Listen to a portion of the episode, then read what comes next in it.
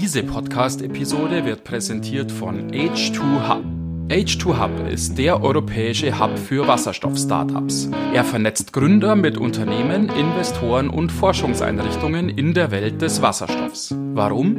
Um die Entwicklung innovativer Wasserstoffideen voranzutreiben. Bei Veranstaltungen bietet er Startups aus Europa und Israel sowie Unternehmen die Möglichkeit, sich auszutauschen und zu vernetzen. Im eigenen Accelerator-Programm Sprint und Bootcamp profitieren Startups von maßgeschneiderten Coachings mit Mentoren und Industrieexperten. Weitere Informationen zu den Events und Programmen des H2 Hub auf www.h2ub.com.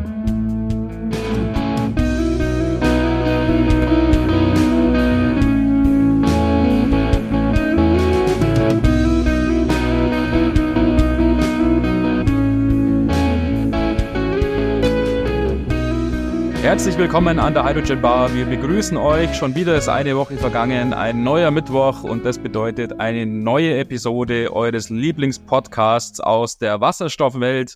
Hallo Johannes, du hast dich auch wieder an der Hydrogen Bar eingefunden. Schön, dass du da bist und du kannst auch gleich unseren Gast vorstellen. Hi. Ja, hallo Martin. Ja, wir sind heute wieder nicht allein. Wir haben einen, einen Dritten hier im Bunde an der Bar und es ist uns wirklich auch eine Ehre, dass wir wieder hier einen Gast aus der Startup-Reihe äh, ja, begrüßen dürfen, nämlich den, den Gründer von Arthur Bus. Das ist der, der Philipp Glonner. Herzlich willkommen. Es freut uns, dass du hier äh, zu ja, uns gekommen bist. Freut ist ganz meinerseits. Grüß dich, Johannes. Grüß dich, Martin. Vielen Dank für die Einladung. Ich fühle mich sehr geehrt und ja, bin natürlich ganz aufgeregt. Ja, es freut uns auch sehr. Wie es der Johannes ja schon angedeutet hat, heute eine weitere Episode von unserem H2 Hub Startup Special. In dieser und in der nächsten Woche freuen wir uns sehr, wie gesagt, äh, dass du zu Gast bei uns, Philipp, dass du zu Gast bei uns bist, Philipp. Hm. Für die wenigen Hörer, die unter einem Stein leben und in den letzten Monaten, in den letzten Jahren vielleicht weniger in den sozialen Medien aktiv waren, vielleicht weniger auf Veranstaltungen tief waren. Und die wenigen Leute, die von dir oder von Arthur noch nicht gehört haben, äh, äh, fällt schwer, das zu glauben, dass es da noch Leute gibt. Aber falls es wirklich welche gibt, Philipp, möchtest du dich in einigen wenigen Sätzen vorstellen, wer du bist, wo du herkommst? Und über Arthur sprechen wir dann natürlich noch im Einzelnen. Vielleicht erstmal sozusagen, wer du persönlich bist. Okay, also oder sagen Sie, erstmal nur zu mir und sage ja, auch genau. gerne natürlich anschließend noch was zu unserer Firma mhm. oder was wir uns eigentlich hier ausgedacht haben. Ja, genau. Also, ich heiße Philipp Glonner, ich bin 35 Jahre alt, komme aus dem schönen München, habe auch in München studiert, bin so ein klassischer Ingenieur, würde ich jetzt einfach mal sagen. Ja. Habe äh, mhm. Wirtschaftsingenieurwesen studiert in München und hatte davor auch noch, ich würde jetzt mal sagen, eine kleine Karriere im VWL, aber habe dann den Master dann noch an der TU München gemacht im Bereich Management and Technology. Und ja, wie soll ich sagen, wie, wie beginnt eigentlich so eine Ingenieurskarriere? Ist eigentlich ganz einfach. Wie bei fast allen, die in München so zur Uni gehen, bleibt man mehr oder weniger irgendwo, kommt man an BMW nicht vorbei. Und ja, da hat eigentlich meine Karriere begonnen. Hab dort ja bei den ersten Praktikas im Werk 1 in München gemacht und habe da sozusagen ja meinen Welpenschutz verloren. Und genau, so so ging es damals los habe mich aber sehr früh schon für alternative Antriebssysteme oder jetzt jetzt mal diesen ganzen elektrifizierten Antriebsstangen einfach schon interessiert. Und das war der Grund, warum ich mich auch damals schon initial in dem Themenbereich beworben habe für Bachelorarbeit, danach auch Masterarbeit und hatte auch diverse Werksverträge und habe die dann auch für BMW ausgerollt und so ist eigentlich mein, ja, so hat meine Ingenieurskarriere begonnen. Genau, vielleicht so mal zum Einstieg. Genau. Ja, super interessant. Ähm, wo, wo dann der, der Riesensprung ist, ist natürlich, wie kommst du von BMW zu Wasserstoff? Weil, wie, wie die meisten wissen, BMW ist jetzt nicht so wahnsinnig aktiv in dem Bereich Wasserstoff. Immerhin, sie, sie haben ja jetzt ihren, ihren was weiß ich, X5 genau. auf Wasserstoffbasis. Allerdings ist ja doch so, dass die hauptsächlich ihren, äh, ja, ihre Energie in die Elektromobilität bei den neuen Antrieben investieren. Und man hat das Gefühl, so Wasserstoff läuft da so ein bisschen, ja, nebenher, fast schon, als ob das noch die, die, das letzte Reservat für die Spinner ah, ist, die dann noch ein bisschen anbasteln ja, dürfen. Das halt gut los. ja, genau. ja, nein, ist, ist doch so, oder? Wo du, wo du denkst, da, da, da sind wirklich die, die Freigeister, die noch was Neues ausprobieren dürfen.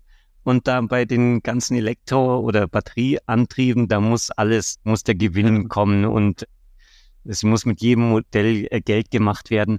Ähm, da hat man schon das Gefühl, dass Wasserstoff eher so, ja, bei BMW jetzt nicht der, auf jeden Fall nicht der, der zentrale also, Punkt ist. Und nichtsdestotrotz bist du ja dann jetzt hier, ja, 100 Prozent im Thema Wasserstoff. Also, um es kurz zu machen, äh, in meinem Herz schlägt auch so ein kleiner Propeller der, der Bayerischen Motorenwerke. Das muss ich einfach mal zugeben. Mhm. äh, als, als Kind schon Formel 1-Fan gewesen und auch, auch damals als BMW mit dabei war in der Formel 1, habe ich das natürlich mitverfolgt aber auch die E-Mobilität, wo ja auch mhm. mit den E-Modellen, also ob das i3 und i8 waren, ja. Äh, war ja auch damals BMW einer der Vorreiter und Pioniere in dem Bereich, muss man mal mhm. ganz klar so sagen. Also können jetzt alle gern den Tesla mhm. hypen, aber die haben einfach schon damals gezeigt, was möglich ist. Und genauso haben sie auch in den ja, 2000ern schon die ersten Wasserstoffmobile damals gezeigt. Und da gab es vielleicht die ein oder anderen Themen. Mhm. Klar, es sind Prototypen, die da unterwegs waren, aber mhm. es hat funktioniert auf alle Fälle. Und ja, das ist eine mhm. Thematik, die hat mir bei BMW immer gut gefallen. Und die haben auch wahnsinnig viel Werkzeug mitgegeben. Also mir persönlich in meiner Karriere oder als in der Weiterentwicklung als Ingenieur. Und dementsprechend würde ich jetzt sagen, ist BMW einer der wenigen deutschen OEMs, die auch mit dem X5 jetzt wirklich in Serie gehen wollen. Und ich bin da auch sehr froh drum. Mhm. Äh, das einzig Negative, was ich da sagen kann, ist, warum habe ich selber noch keinen Hydrogen X5? Ich weiß nicht, warum sich die da so schwer tun. Ich habe den Herrn Dr. Guldner, dem Jürgen, habe ich schon mehrfach mhm. gesagt, also es kann ja nicht so schwer sein, dass ich mal so ein Fahrzeug kriege. Ich zahle auch dafür, aber wie gesagt, jetzt stellen wir mal BMW beiseite und kommen zurück zur Frage, warum hat es denn bei mir dann damit angefangen? Ja, ich bin so, ich würde jetzt mal sagen, ein Krisenkind und ich glaube, viele schöne oder ich würde jetzt mal sagen, äh, große Themen entstehen auch irgendwo so ein bisschen, wenn so Leid mit dabei ist. Und äh, bei mir hat es angefangen, ganz klar mit der Pandemie, mit Corona. Mhm. Und zwar habe ich gerade meine Masterarbeit fertig gemacht, ähm, ja, mit 1, ich glaube 3 war es oder bin mir jetzt nicht mehr ganz sicher, ob 7 war. Ich möchte jetzt hier natürlich keine Unwahrheit erzählen. Zumindest war ein Einser vorne dran, war auch sehr stolz drauf auch ein Innovationsprojekt bei BMW im Vorfeld ausgerollt und dann kam Corona. Und äh, ich hatte mich damals auch beworben auf ein Global Leadership Programm und in der Zwischenzeit war ich immer über Werksverträge angestellt.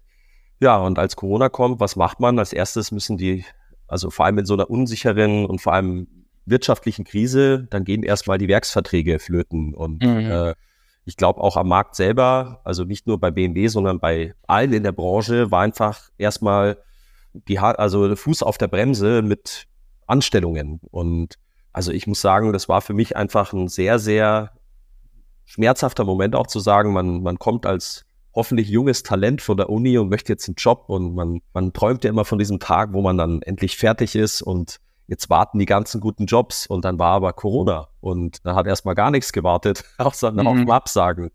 Und äh, genau, das war eigentlich so dieser, die bittere Pille, die ich damals wirklich schlucken musste, aber ich bin ja kein Mensch, der schnell aufgibt, sondern ich glaube, unter Druck entsteht dann auch immer was, was sehr Gutes und in dem Fall war es einfach auch der Weg, dass ich dann mhm. gesagt habe, naja, wenn es bei BMW nicht weitergeht, dann muss ich es woanders mhm. probieren und in dem Fall mhm. war es dann, bei Tesla hatte ich mich damals beworben mhm. und zwar über den Recruiter hieß es dann, ich soll ins Management Richtung Qualitätsmanagement, weil ich da sehr gut bin, in dem neuen Werk in Berlin oben, da. Grüne, mhm. Grüne Heide ja. heißt es, glaube ich. Ja. Grüne Heide, ja. Ja, dann habe ich da irgendwie acht Runden da mitgenommen und lief sehr gut. Also von Head of Production USA und wie auch immer. Also tolle Leute kennengelernt, vor allem der Amerikaner, irgendwie super Drive gehabt. Den hat natürlich auch gefallen, dass ich mal ein Stipendium hatte und in Amerika war. Es hat irgendwie geklickt, Chemie war da. Und dann, ich glaube, in der letzten Position bin ich dann bei so einem deutschen Recruiter gelandet. der, der, der fand das gar nicht so toll. Also wie, wie der sozusagen der, der eigentliche Recruiter, der diesen Prozess geleitet hat. Und ja, der war dann der Meinung, dass ich nicht die Erfahrung hätte als Manager of Quality. War natürlich eine, eine große Position. Ich war mir auch der Verantwortung gegenüber bewusst, aber mhm. ähm, ich habe da einfach eine ganz andere Philosophie dazu. Mhm. Und die sage ich gleich im Anschluss. Und er war einfach der Meinung, dass ich mit meiner Erfahrung zu jung bin. Mhm. Und Mhm. ihn hat da auch gestört, dass in meinem Lebenslauf noch sozusagen diese akademischen Arbeiten auch mit drin aufgelistet waren. Also von ihm war das einfach so von der Ten-Year einfach zu jung. Und das mag zum einen, verstehe ich das, aber zum anderen verstehe ich es überhaupt nicht. Weil vor allem die E-Mobilität damals einfach noch sehr jung war und ich mit einer der wenigen war, die auch diese ersten Schritte auch mitgemacht haben. Und deswegen habe ich es ehrlich gesagt gar nicht verstanden. Und Ja. auch getreu der Philosophie, ich bin einfach der Meinung, dass äh, immer wenn man sagt, die Leute sind zu jung, also wenn die Leute alt und grauhaarig sind, dann kriegen sie den Applaus dafür, aber die haben auch jung angefangen. Und ich glaube, das wird immer sehr oft vergessen. Und man muss auch in einem Job ein gesundes Verhältnis haben, zu was Neuem lernen zu können und Mhm. auch irgendwo so eine Challenge annehmen zu können. Mhm. Und, und wenn ich es jetzt nochmal runterbreche, dann muss ich ganz klar sagen, ich glaube, die Challenge habe ich jetzt bewiesen. Ich habe jetzt nämlich mein eigenes Fahrzeug gebaut. Also brauche ich Ja, auch kein genau. Tesla mehr. ja, genau. Darauf wollte ich jetzt gerade hinaus. Genau, weil du ja gesagt hast, aus, aus, aus Leid, aus Rückschlägen, aus Schmerzen praktisch, da wird das Neue dann generiert. Und das Neue jetzt bei dir oder bei euch ist dann ja jetzt Arthur. Ja. Äh, und ich würde mal annehmen, ich denke, der Großteil unserer Hörer weiß zumindest so im Ungefähren, was ihr macht oder, oder was da sozusagen dahinter steckt. Aber vielleicht trotzdem nochmal ganz kurz, um so langsam quasi so ein bisschen von deiner Person überzugehen auf, auf dein Unternehmen. Was ist Arthur? Was ist eure Story? Was steckt dahinter? Was macht ihr? Gerne. Also im Grunde genommen, für alle die, die uns nicht kennen, liegt auch vielleicht daran, dass wir nicht unser Geld sehr groß in Marketing gesteckt haben, sondern in die, ins Produkt einfach. Wir sind da wie die Nerds einfach eingetaucht. Und, und was steckt jetzt hinter Arthur? Vielleicht muss man mal hinzufügen, ich bin ja bei dem Projekt nicht alleine, sondern ich habe das gemeinsam mit dem Gerhard May gegründet. Er hat auch sehr viel Automotive-Erfahrung in dem Bereich und uns hat da eine gemeinsame Vision hineingetrieben. Hm. Und zwar ist es ganz einfach, wenn ich jetzt sagen würde, warum haben wir damit angefangen? Keiner von uns beiden oder die Leute, die mit dem Projekt mitgewirkt haben, hatten mehr Interesse daran zu sagen, wir diskutieren die Probleme, die wir heutzutage noch haben. Wir wollen endlich mal was machen. Mhm. Und Talk doesn't cook rice. Und ich liebe diesen Spruch, weil, ja, wenn man nur redet, dann passiert halt nichts. Und das muss ich dem Herrn May lassen. Er ist einfach ein Serienunternehmer, der auch extrem viel Erfahrung hat.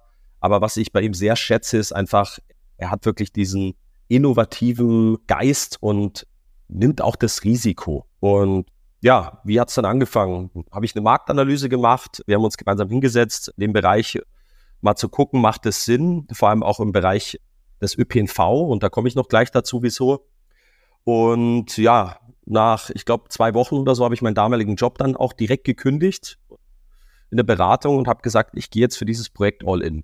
Und habe dann wochenlang, also wirklich mich in meinem kleinen Studentenzimmer damals eingeschlossen zu Hause und habe einfach 16 Stunden am Tag nur an Businessplan und Finanzmodell gearbeitet und habe eigentlich dann alles vorbereitet, um Herrn May auch davon zu überzeugen, dass wir sagen, wir nehmen jetzt einfach Geld in die Hand. Und das haben wir dann am Ende des Tages auch gemacht. Und was machen wir jetzt? Wir fokussieren uns auf emissionsfreie Mobilität. Das sagen zwar viele, aber für uns war der Anspruch einfach ein bisschen größer und einfacher. Wir haben gesagt, wir wollen möglichst viele Leute von A nach B bringen und wir wollen das Mhm. im Hier und Jetzt machen und nicht erst in 10 bis 15 Jahren mit Mhm. irgendwelchen Flugtaxen und irgendwelchen anderen Konzepten. Ja. Also haben wir uns für einen Bus entschieden. Denn der Bus ist, ich nenne das immer das Heavyweight im Bereich ÖPNV oder vor allem auch im, im, in der Transport. Oder wenn es darum geht, einfach, ich möchte irgendwo hinkommen, wenn es um Mobilität geht. Mhm. Weil es sind einfach zwei Zahlen und die sind sogar während Corona entstanden. Also Busse transportieren im Jahr, also das ist jetzt ein Durchschnitt, der während Corona war, täglich 20 Millionen Menschen allein in Deutschland. Mhm. Und dadurch sparen wir uns knapp 14 Millionen Autofahrten ein. Und das ist einfach ein Footprint, den kann ich eins zu eins nachvollziehen, wo ich sage, Mhm. das ist doch einfach mal der Punkt, was wollen wir denn erreichen? Wir wollen weniger CO2 haben.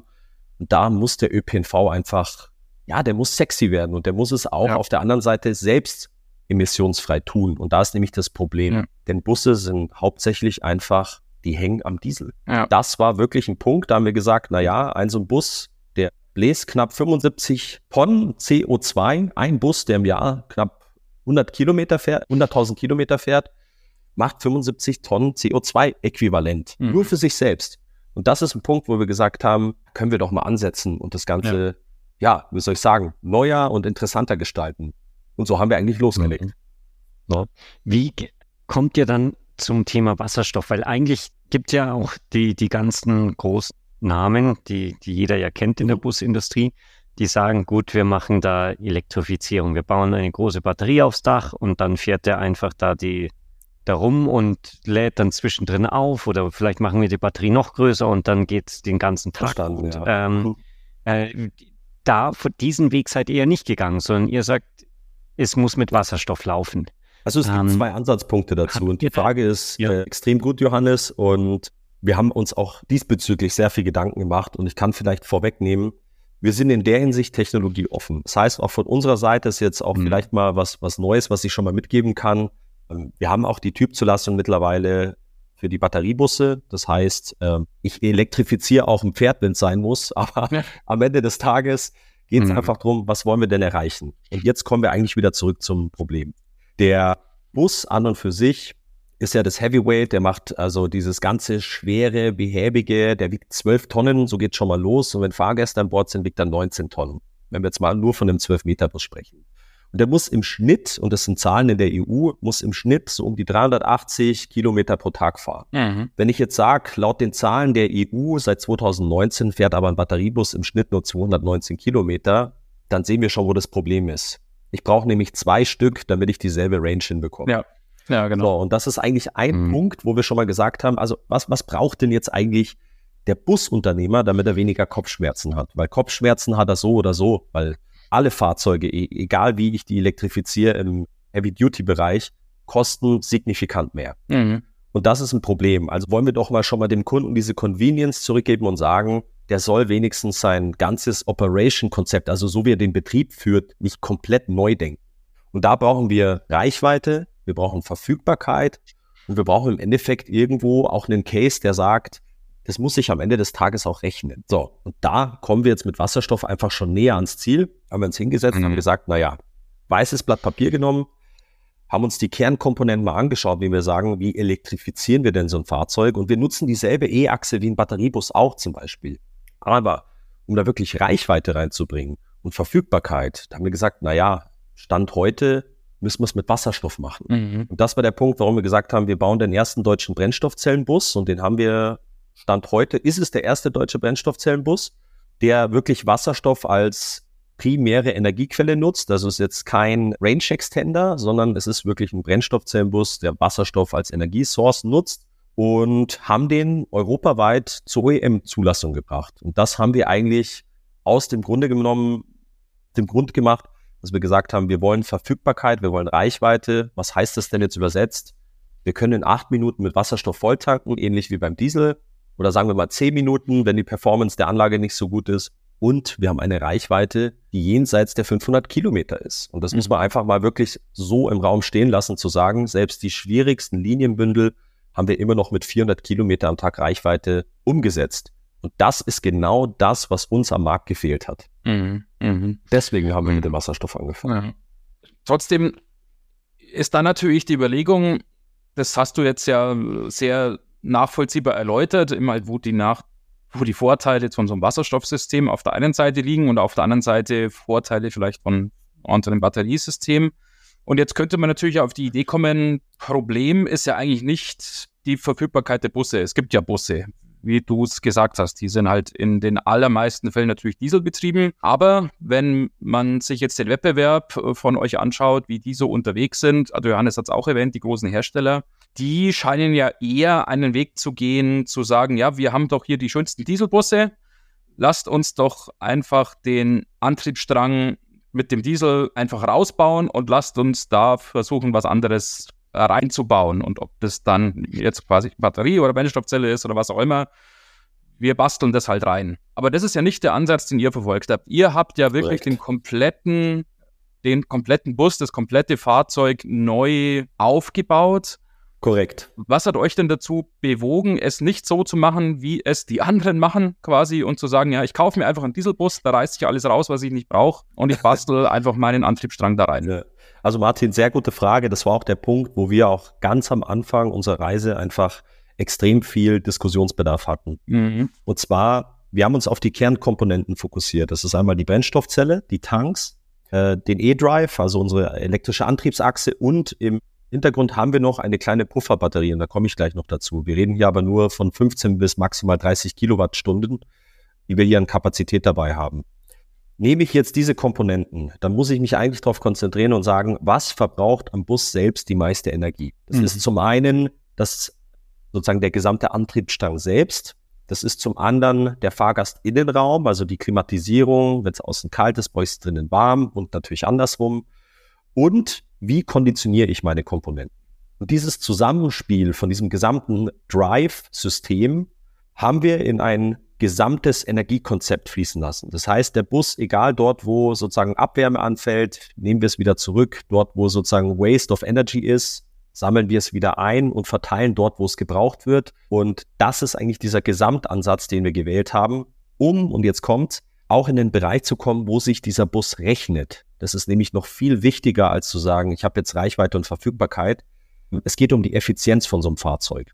Und da hatten wir einfach ein massives Problem, war zu sagen, wenn wir das, so wie wir unser Antriebssystem gewählt haben und dieses Gesamtenergiekonzept umsetzen, dann passen wir nicht in ein Dieselkostüm rein. Deswegen mhm. haben wir wirklich from scratch, sagt man immer, also wirklich von null weg ein eigenes äh, eine eigene Fahrgastzelle und einen eigenen Rahmen entwickelt. Das heißt wirklich, wir haben eine eigene OEM-Lizenz auf unserem eigenen Rahmen, weil wir sonst keine andere Möglichkeit gesehen hätten. Stand heute. Und das muss man mal einfach so sagen.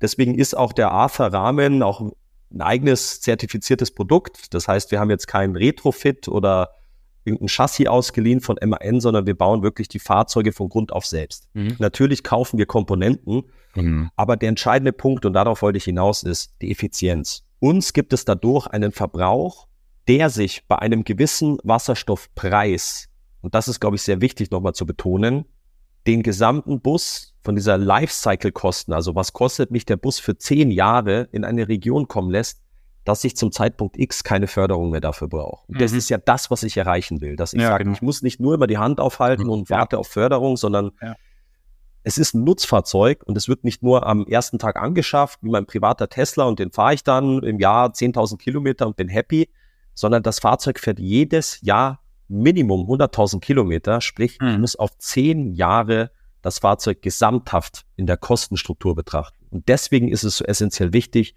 dass dieses Fahrzeug effizient ist und trotzdem eine tolle Performance hat. Mhm. Genau. Mhm. Ja, jetzt hast du das schon angeteasert. Das ist natürlich super spannend mit der Effizienz und Preis vom Wasserstoff.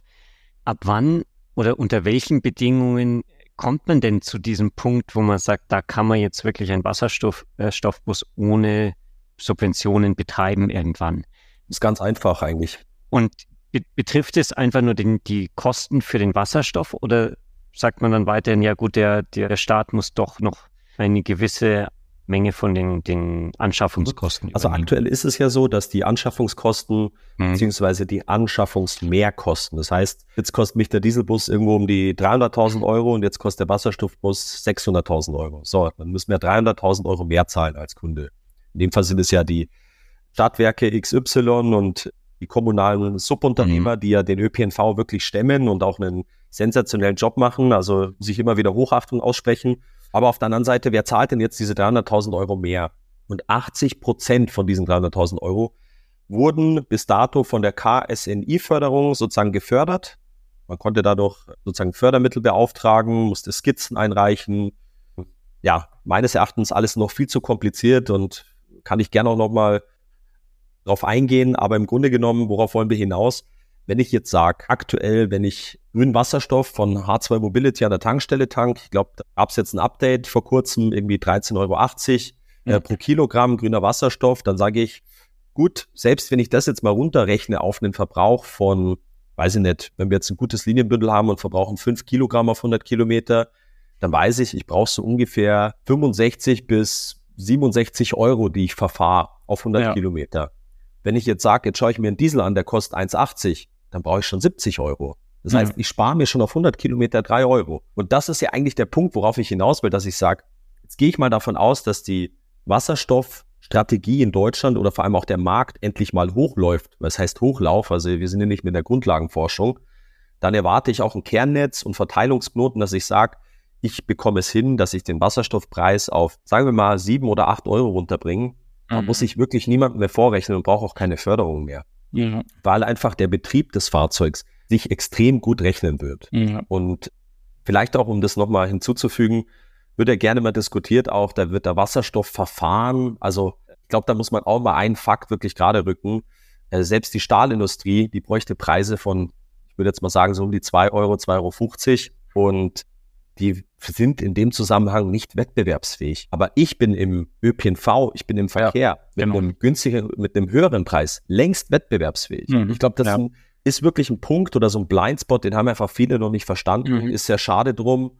Und ich glaube, noch einen letzten Gemeinplatz noch aufzumachen, aber das können wir gerne separat diskutieren, ist, wir sehen auch unterschiedliche Use Cases. Also Daseinsberechtigung für Batteriebusse und Wasserstoffbusse gibt es auf beiden Seiten. Ja, ja, ja. Mhm. Ja, das waren sehr gute Stichworte. Diese politischen Rahmenbedingungen und Randbedingungen, gerade was jetzt Wasserstoffpreise eben angeht, wie du es ja erwähnt hast, wir hatten jetzt die Erhöhung eben auf die 13,80 Euro. Und äh, wenn wir uns vergegenwärtigen, wo wir herkommen, wie es noch vor zwei Jahren war mit den 9,50 Euro und sowas, dann muss man natürlich sagen, ja, der Wasserstoffpreis, der entwickelt sich nicht nach unten, sondern zumindest in den letzten Jahren halt signifikant nach oben. Äh, aber das sind alles so Diskussionen, glaube ich, die wir in der nächsten Woche auch ganz gut ansprechen können. Unsere Hörer sind ja schon gewohnt in der zweiten Episode jeweils mit einem Gast. Da wollen wir den Blick dann etwas weiten und auf die Rahmenbedingungen und auf die und auf die auf die globale Perspektive ein bisschen schauen. Ich freue mich da schon sehr drauf. Für heute, Philipp, war das ein sehr interessantes Gespräch, war wirklich sehr, sehr spannend, sehr interessant von dir zu hören und auch dann zu Arthur zu hören, wie da die Story ist. Und ich freue mich schon, wenn du an, wenn du in der nächsten Woche hier wieder an der Hydrogen Bar zu Gast bist. Ja, von meiner Seite nochmal vielen herzlichen Dank an dich, Johannes und Martin. Ich finde es sensationell, dass ihr diesen Rahmen auch organisiert und dass ihr auch dieses Forum geschaffen habt. Und ähm, ja, wenn es weitere Fragen gibt, also ich rede immer gern drüber und ich beschwere mich auch gern über Sachen, die noch nicht so gut laufen. Sehr gut. also nicht übernehmen, aber aufregen kann ich mich gut, aber auf der anderen Seite glaube ich, kann ich auch ziemlich viel leisten mit meinem Team gemeinsam und wir wollen auf alle Fälle noch mehr machen. Also vielen herzlichen Dank für die Einladung. Ja, vielen Dank, dass du gekommen bist. Ich fand es auch wahnsinnig interessant. Wenn ihr irgendwelche Fragen habt, liebe Zuhörer, dann meldet euch gerne. Ihr könnt uns jederzeit erreichen unter der E-Mail-Adresse kontakt@hydrogenbar.de oder auf der Webseite gibt es das Kontaktformular auf www.hydrogenbar.de. Und auch wenn ihr Fragen an Philipp habt ähm, oder euch auch beschweren wollt über die Politik, dazu stimmen eure, eure leidvollen Geschichten zum, zum Thema Die können sich auch gerne über mich auch, beschweren, kein Problem. wir, wir, leiten das alles eins zu eins weiter. Ich leite es dann an LinkedIn weiter, weil da machen die nämlich immer ihre Rechnungen bei den Kommentaren. So machen wir das ja heutzutage. genau, genau. Kommt alles wieder zurück. Ja, aber nichtsdestotrotz, gerade wenn, wenn ihr auch Fragen habt, oder wenn ihr vielleicht sogar ein, ein Wasserstoffbus kaufen wollt, wer weiß, vielleicht sitzt da jemand am richtigen Hebel, dann natürlich meldet euch, wir leiten das weiter.